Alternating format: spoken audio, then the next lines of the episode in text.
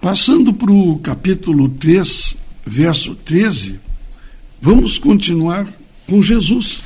Capítulo 3, verso 13. Jesus escolhe os doze apóstolos. Olha só, ele estava formando a equipe, Salete, como nós estávamos falando, e como tu colocaste, Salete. Ele estava na formação desta equipe. Aqui no capítulo 3, verso 13, nós podemos continuar. Jesus subiu um monte, chamou os que ele quis, e eles foram para perto dele.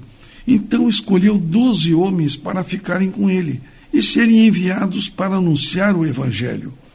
A esses doze ele chamou de apóstolos. Os doze foram estes: Simão, a quem Jesus deu o nome de Pedro, Tiago e João, filhos de Zebedeu. A estes ele deu o nome de Boanerges, que quer dizer filhos do trovão.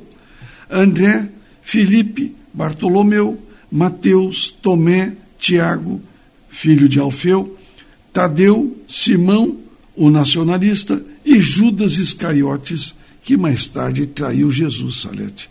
Portanto, Jesus já estava aqui e já ter demonstrado como seria o trabalho dele, chegou esse momento de escolher a sua equipe. Seriam os seus multiplicadores, nós chamaríamos hoje, os apóstolos, esses que iam ajudá-lo a divulgar a palavra de Deus.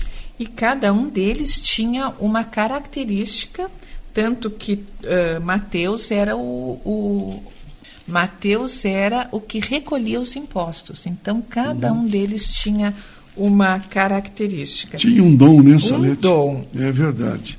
E aí eh, tu leste no verso 19 e Judas Iscariotes, que também foi o que traiu. Por que será que Jesus escolheu Judas, se Deus, sabendo tudo, já sabia que ele teria a chance de traí-lo?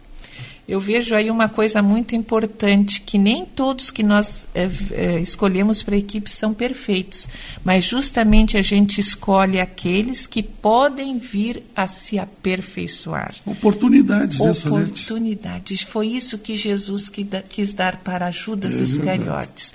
Uma oportunidade dele ter uma escolha diferente. Isso nada mais é do que o amor é o livre-arbítrio, a livre escolha.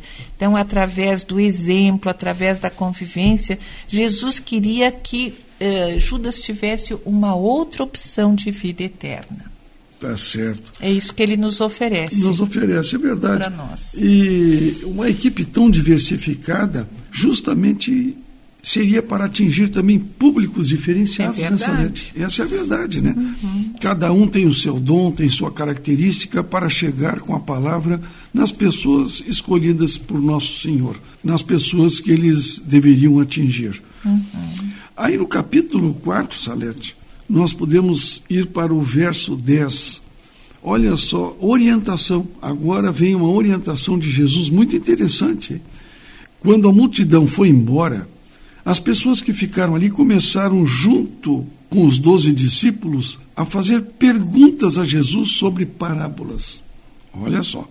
Então Jesus disse a eles: A vocês, Deus mostra o segredo do seu reino, mas para os que estão fora do reino, tudo é ensinado por meio de parábolas, para que olhem e não enxerguem nada, e para que escutem e não entendam, senão eles voltariam para Deus e eles os perdoariam. Bem interessante essa explicação do porquê das parábolas, porque ali Jesus ressalta que para os que estão de fora, quer dizer, para aqueles que estão desinteressados, ou pior ainda, para aqueles que têm más intenções, ao escutarem as palavras, eles não vão entender o ensinamento. A mensagem, né? Não vão entender a mensagem, então não vão uhum. fazer, não vão poder fazer nada contra contra aquilo que Jesus se propõe. Ah, mas para aqueles que têm o coração voltado para Cristo, esta parábola vai ter muito sentido. Como fez a parábola do semeador, fez sentido a parábola do semeador.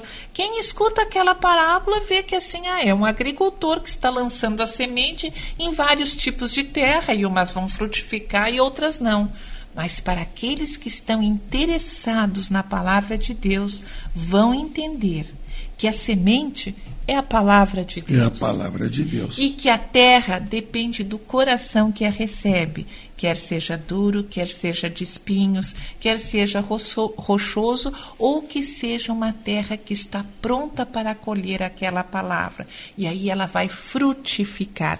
Então, é por isso que Jesus falava em palavras, para que naquele momento não fosse repreendido a maneira como Jesus preparava e divulgava a sua palavra e a sua equipe trabalhava também. Verdade, Salete. Jesus, justamente, ele usou parábolas para os que estavam interessados, inclusive não esquecessem da mensagem, porque a parábola fixa na, na, fixa, fixa na memória a mensagem de Jesus. E para os que não estavam interessados, pouco importava aquela parábola. Eu acho que isso é muito importante. Um ensinamento, Jesus então estava explicando ali para os apóstolos e para os interessados que estavam ali que este era um meio fácil de divulgar a palavra de Deus Amém. e ela ser compreendida por todos. Tanto que Vejam está só. entre nós até hoje, né? Até hoje, né? Nós, eh, eh, em diversos em diversos treinamentos e palestras, Salete, muitas vezes nós ouvimos esse tipo de mensagem. São testemunhos, são histórias que a gente ouve que fortalecem a mensagem. Esta aqui é a verdade.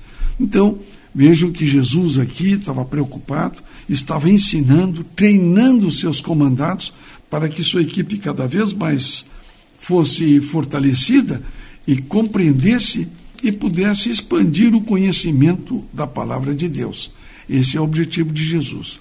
Nós estamos com o programa Tempo de Decisão, é um novo tempo na sua vida. Nós voltamos em seguida.